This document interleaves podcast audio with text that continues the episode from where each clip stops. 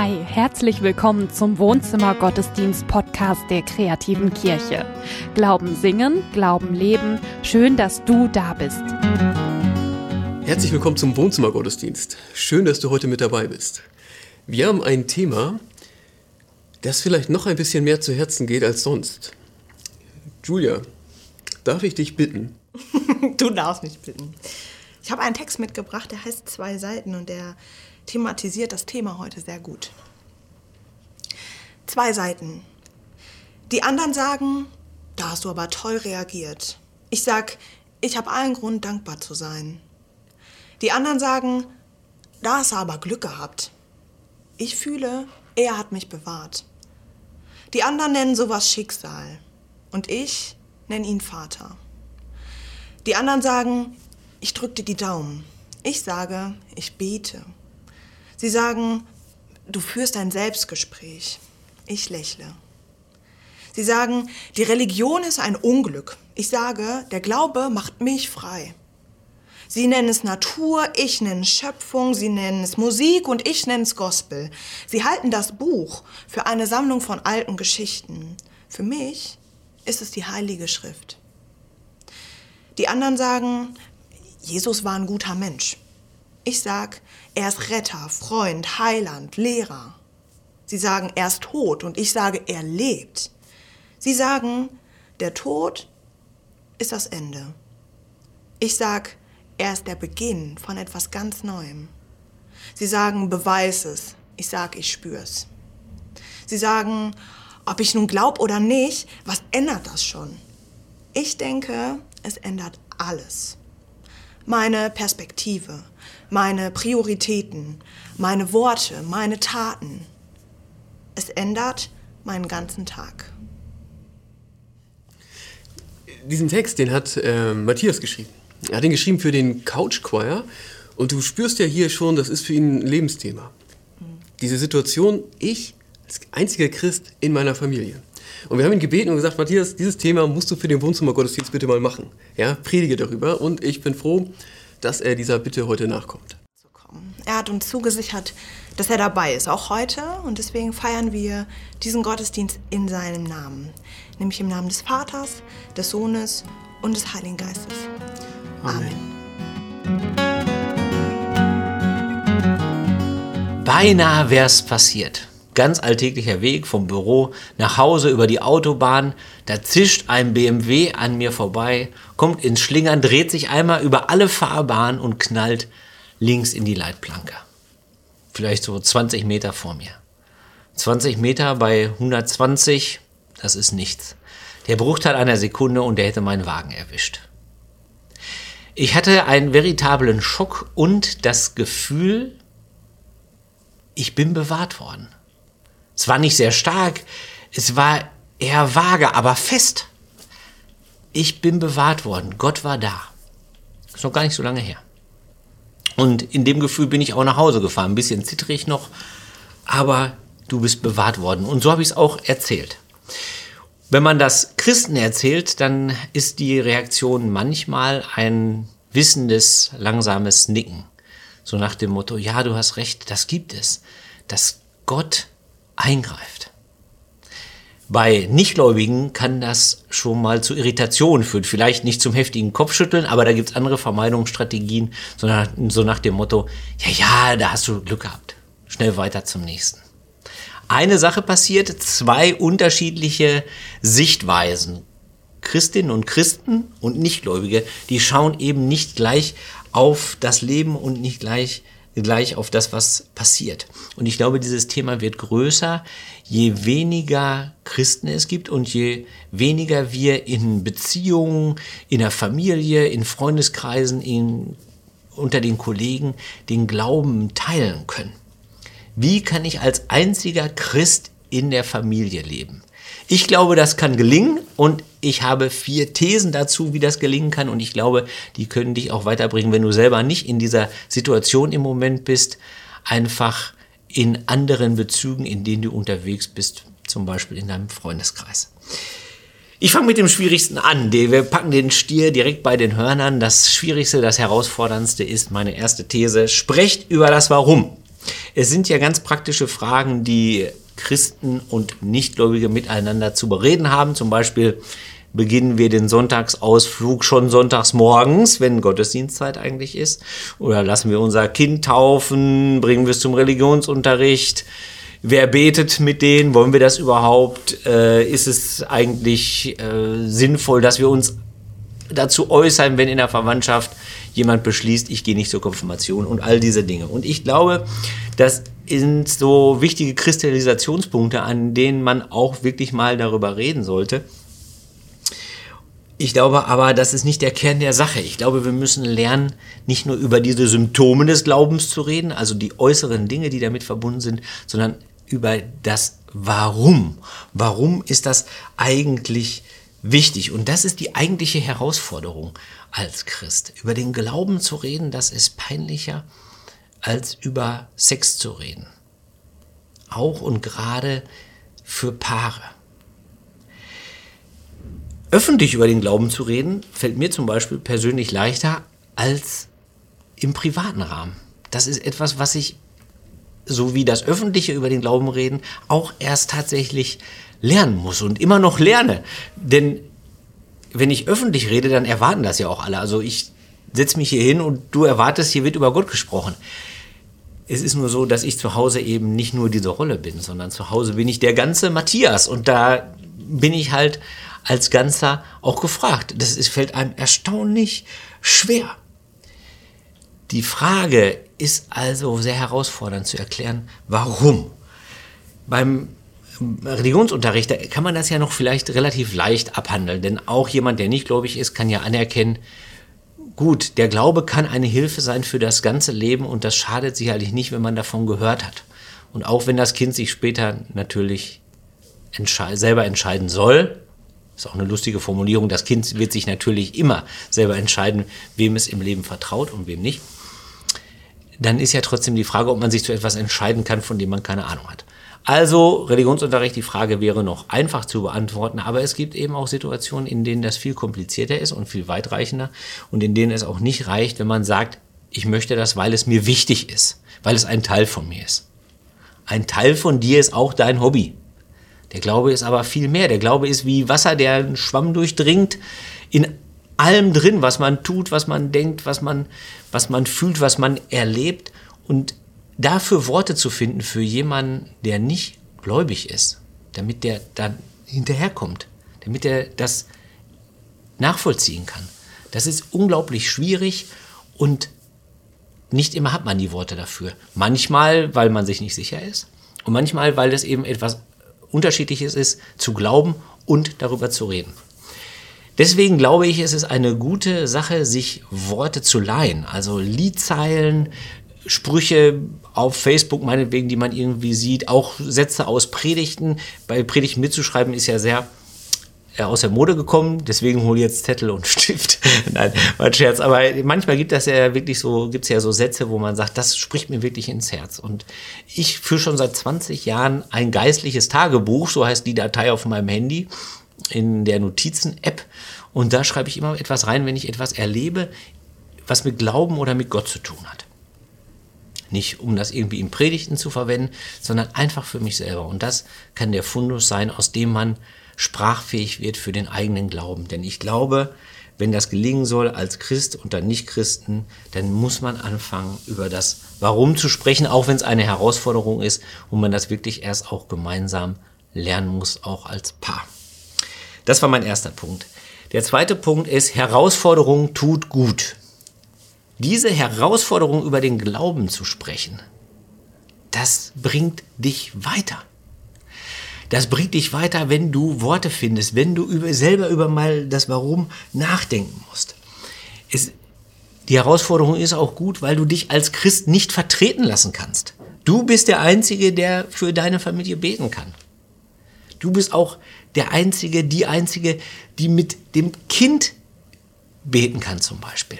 Oder oder mit Leuten, die irgendwie in Not sind. Wenn man will, dass gute Nachtgebete gesprochen werden, dann kann man nicht von dem nichtgläubigen Partner verlangen, dass der das tut, sondern dann muss man das selber einüben und das heißt, man muss auch da sein. Jeden zweiten Abend oder so.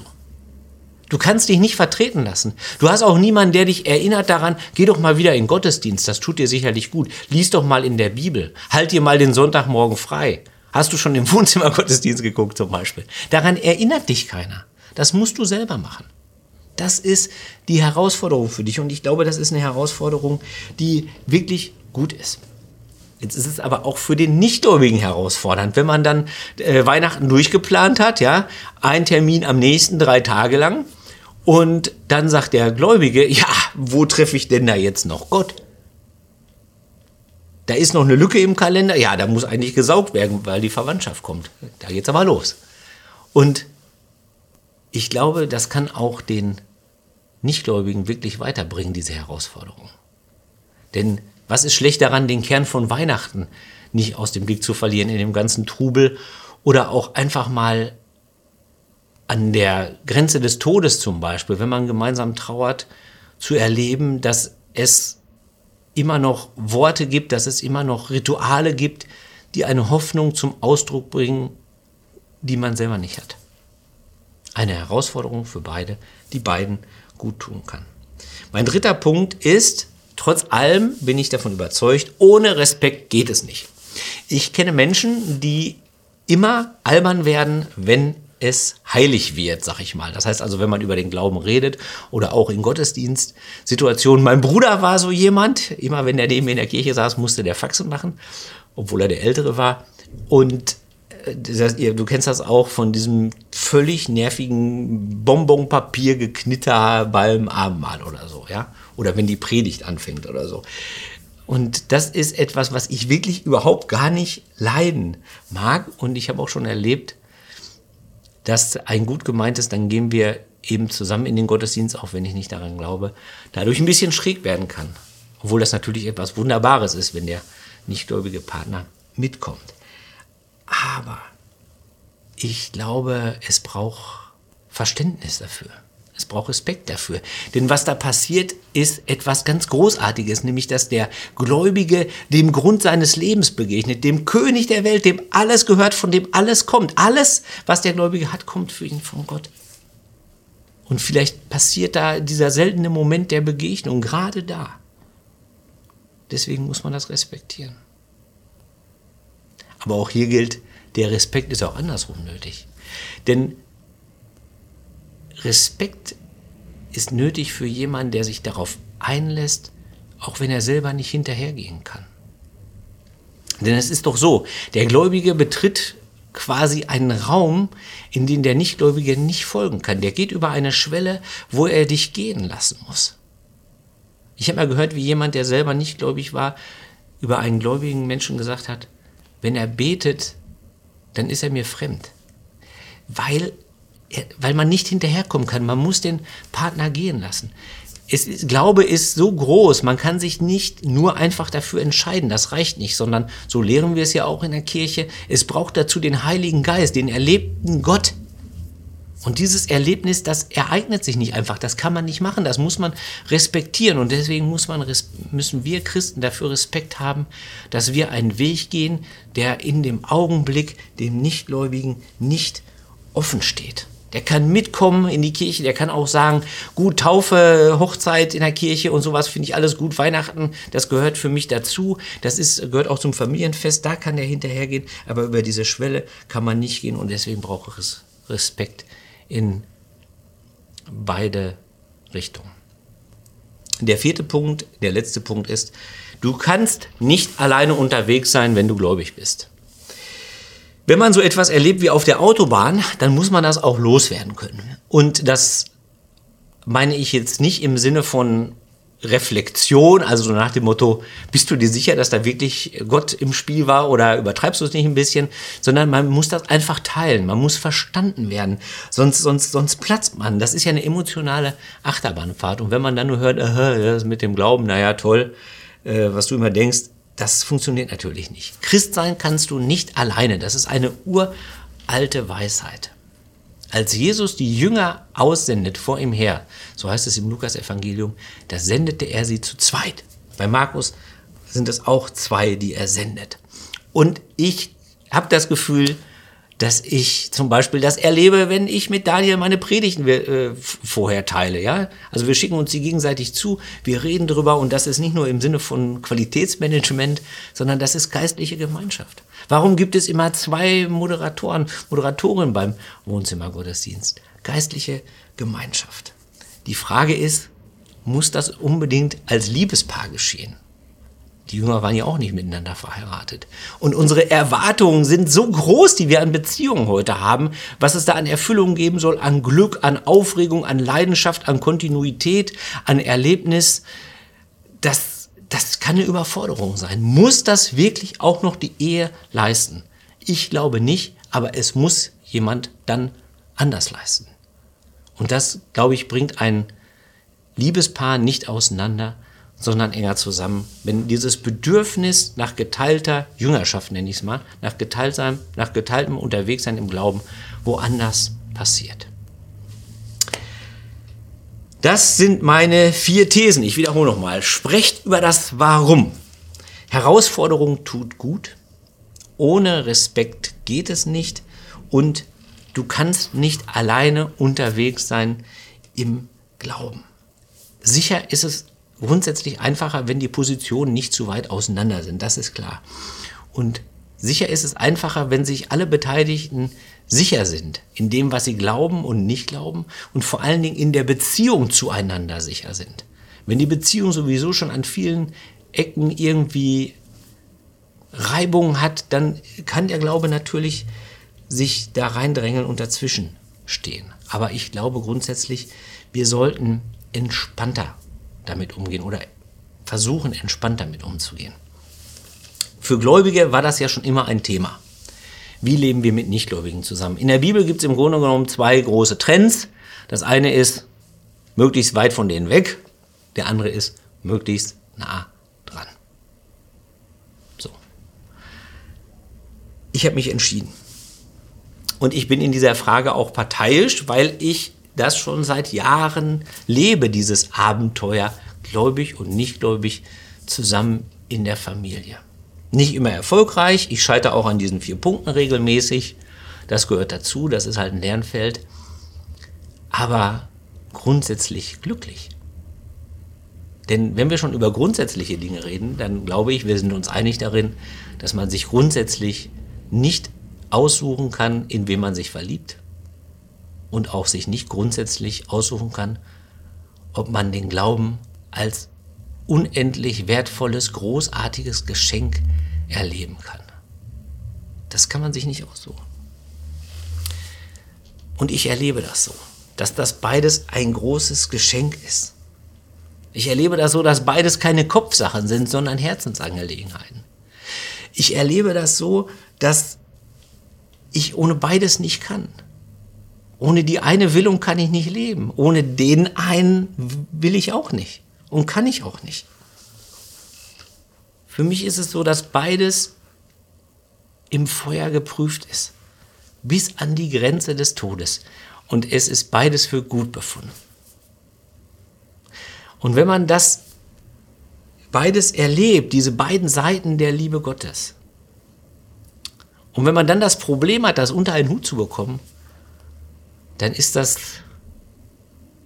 ein Luxusproblem, für das man dankbar sein kann, für das man dankbar sein muss, wenn einem diese Liebe begegnet. Und vielleicht heißt es deswegen im ersten Johannesbrief, wer in der Liebe bleibt, der bleibt in Gott und Gott bleibt in ihm. Amen.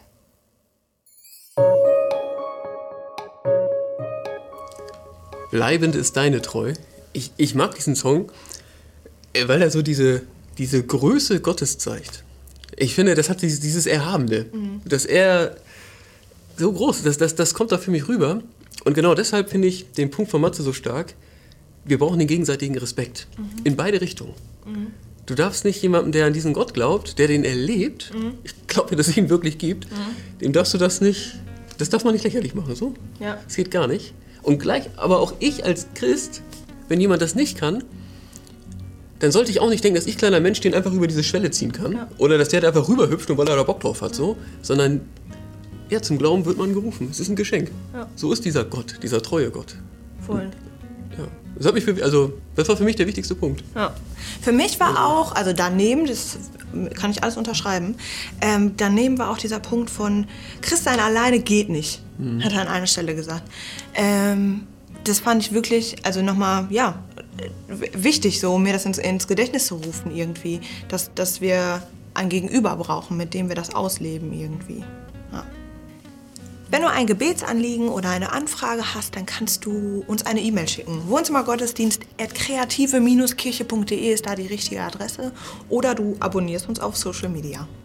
Wenn du kannst und magst, freuen wir uns auch über eine Spende. Der Wohnzimmergottesdienst und auch alle anderen Gottesdienste der kreativen Kirche sind darauf angewiesen. Wir freuen uns, wenn du dich da Lust hast zu beteiligen.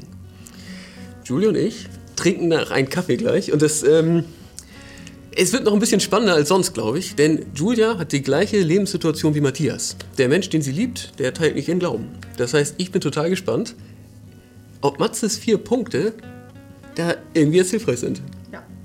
Das besprechen wir gleich. Und wenn du danach noch Lust hast, dann kannst du auf einen Kaffee in echt mit uns verbringen.